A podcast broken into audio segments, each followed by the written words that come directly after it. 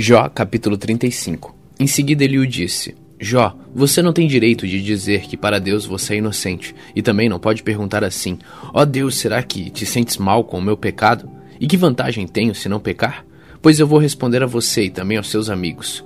Olhe para o céu e veja como as nuvens estão muito acima de você. Se você peca, isso não atinge a Deus lá no alto. As suas faltas, por muitas que sejam, não vão prejudicar a Deus. Se você faz o bem, não está ajudando a Deus. Ele não precisa de nada que é seu. São os outros que sofrem por causa dos pecados que você comete, e também são eles que são ajudados quando você pratica o bem. Os homens, quando são perseguidos por todos os lados, gemem e gritam, pedindo que alguém os livre das mãos dos poderosos. Porém, não voltam para Deus, o seu Criador, que dá forças nas horas mais escuras. Eles não voltam para Deus, que os torna sábios, mais sábios do que as aves e os animais. Eles gritam por socorro, mas Deus não responde, porque são orgulhosos e maus. Mas é falso dizer que Deus não os ouve ou que o Todo-Poderoso não vê. Jó, você disse que não pode ver a Deus mas espere com paciência, pois a sua causa está com ele. Você pensa que Deus não castiga, que ele não presta muita atenção no pecado. Não adianta nada continuar o seu discurso. Você fala muito, porém não sabe o que está dizendo. Jó, capítulo 36. Eliu continuou a falar, ele disse: Jó, Tenha um pouco mais de paciência, pois ainda vou lhe mostrar que tenho outras coisas a dizer a favor de Deus. Usarei os meus profundos conhecimentos para mostrar que Deus, o meu Criador, é justo. Tudo o que vou dizer é verdade. Quem está falando com você é realmente sábio. Como Deus é poderoso, ele não despreza ninguém. Deus sabe todas as coisas, ele não deixa que os maus continuem vivendo e sempre trata os pobres com justiça.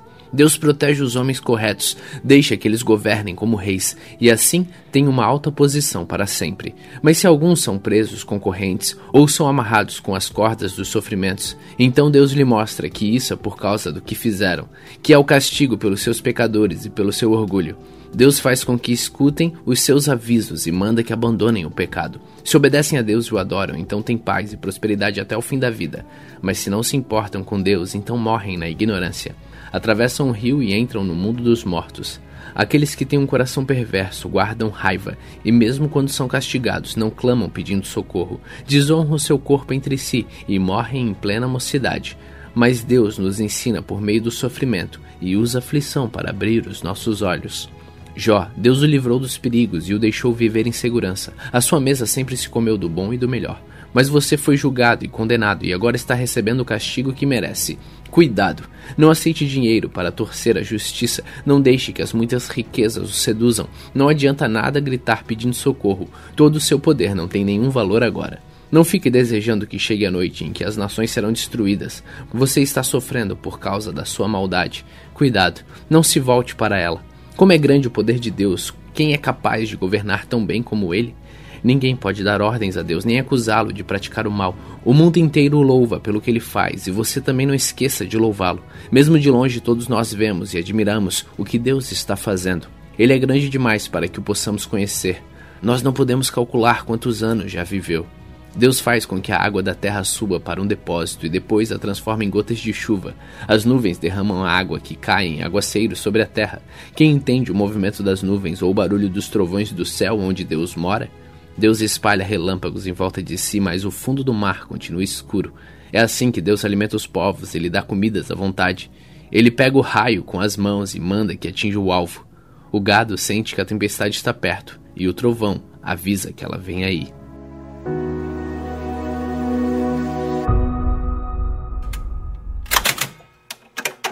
Salmos capítulo 58 Será que vocês, autoridades, não sentenças justas? Será que julgam com justiça as pessoas? Não, vocês só pensam em fazer o mal e cometem crimes de violência no país. Os maus passam a vida praticando mal, desde o dia em que nascem, só contam mentiras, estão cheios de veneno como cobras, tapam os ouvidos como uma cobra que se faz de surda, que não quer ouvir a voz do encantador de serpentes. Ó Deus, quebra os dentes dos maus. Ó Senhor Deus, arranca os dentes desses leões ferozes. Que os maus desapareçam como a água derramada na terra, que sejam esmagados como a erva que nasce no caminho, que se derretam como caracol na lama, Que sejam como a criança que nasce morta, que nunca viu a luz do sol. Antes que os maus percebam o que está acontecendo, serão cortados como mato. Enquanto ainda estiverem vivos, Deus, em sua fúria terrível, os expulsará como um sopro. Os bons ficarão contentes ao verem os maus sendo castigados. Os bons lavarão os pés no sangue deles, e as pessoas dirão: de fato, os bons são recompensados. Realmente existe um Deus que julga o mundo.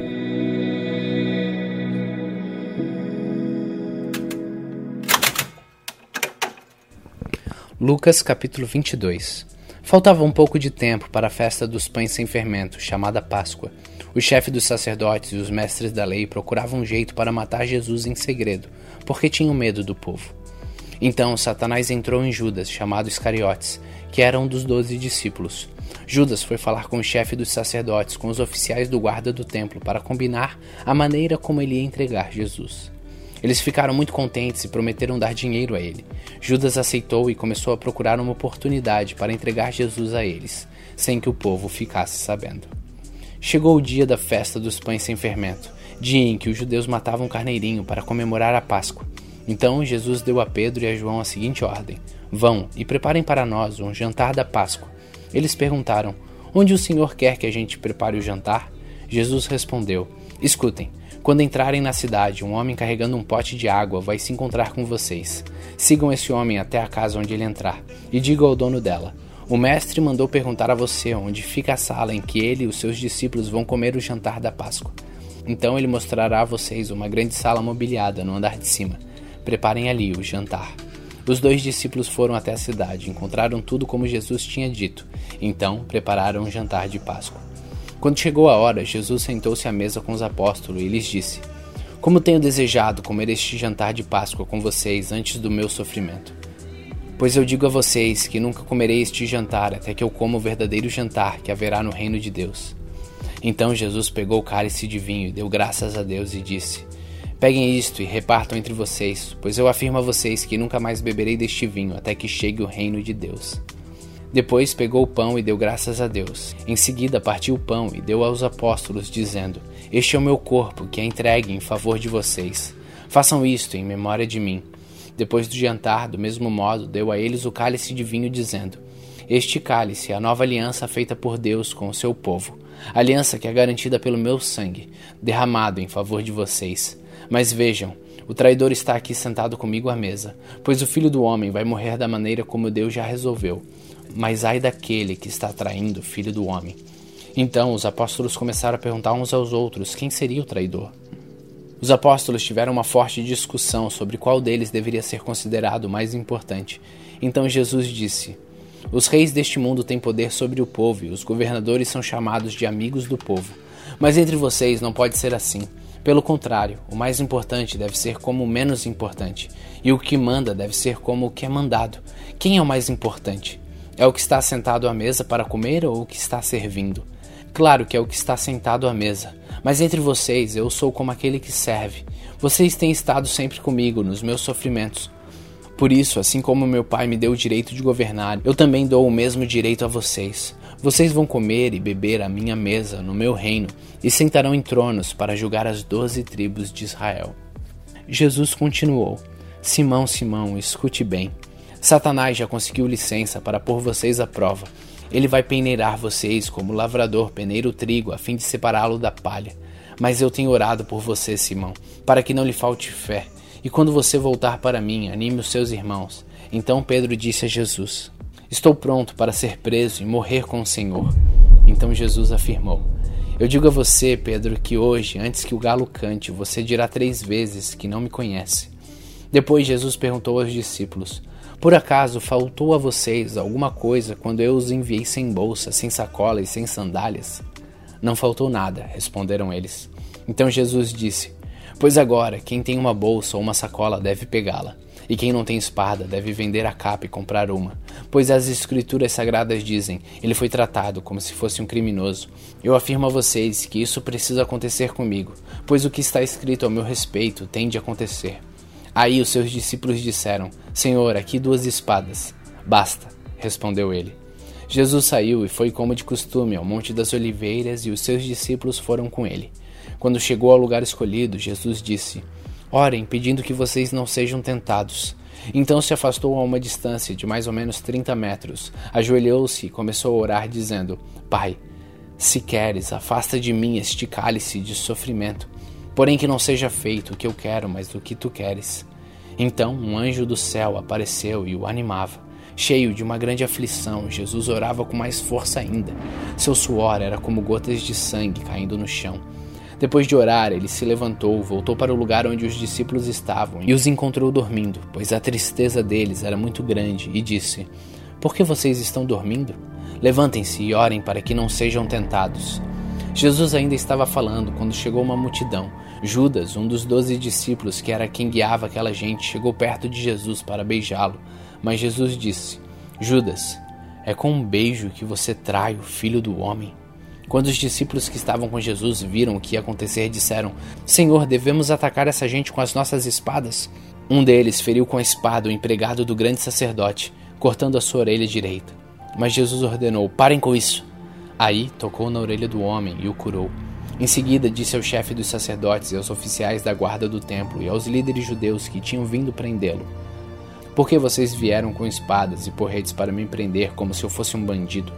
Eu estava com vocês todos os dias no pátio do templo, e vocês não tentaram me prender. Mas esta é a hora de vocês e também a hora do poder da escuridão. Eles prenderam Jesus e o levaram até a casa do grande sacerdote, e Pedro os seguia de longe. Quando acenderam uma fogueira no meio do pátio, Pedro foi e sentou-se com os que estavam em volta do fogo. Uma das empregadas o viu sentado ali perto da fogueira, olhou bem para ele e disse: Este homem também estava com Jesus. Mas Pedro negou, dizendo: Mulher, eu nem conheço esse homem. Pouco tempo depois, um homem o viu ali e disse: Você também é um deles. Mas Pedro respondeu: Homem, eu não sou um deles. Mais ou menos uma hora depois, outro insistiu: Você estava mesmo com ele, porque também é galileu. Mas Pedro respondeu: Homem, eu não sei do que você está falando. Naquele instante, enquanto ele falava, o galo cantou. Então o Senhor virou-se e olhou firme para Pedro. E ele lembrou das palavras que o Senhor lhe tinha dito: Hoje, antes que o galo cante, você dirá três vezes que não me conhece. Então Pedro saiu dali e chorou amargamente. Os homens que estavam guardando Jesus zombavam dele e batiam nele. Taparam os olhos dele e perguntavam: Quem foi que bateu em você? Adivinha? E diziam muitas outras coisas para insultá-lo. Quando amanheceu, alguns dos líderes dos judeus, alguns dos chefes dos sacerdotes e alguns mestres da lei se reuniram depois mandaram levar Jesus diante do conselho superior. Então lhe disseram: Diga para nós se você é o Messias. E ele respondeu: Se eu disser que sim, vocês não vão acreditar. E se eu fizer uma pergunta, vocês não vão responder. Mas de agora em diante o Filho do Homem se assentará do lado direito do Deus Todo-Poderoso. E aí todos perguntaram: Então você é o Filho de Deus? Jesus respondeu: São vocês que estão dizendo isso. E eles disseram: Não precisamos de mais testemunhas. Nós mesmos ouvimos o que ele disse.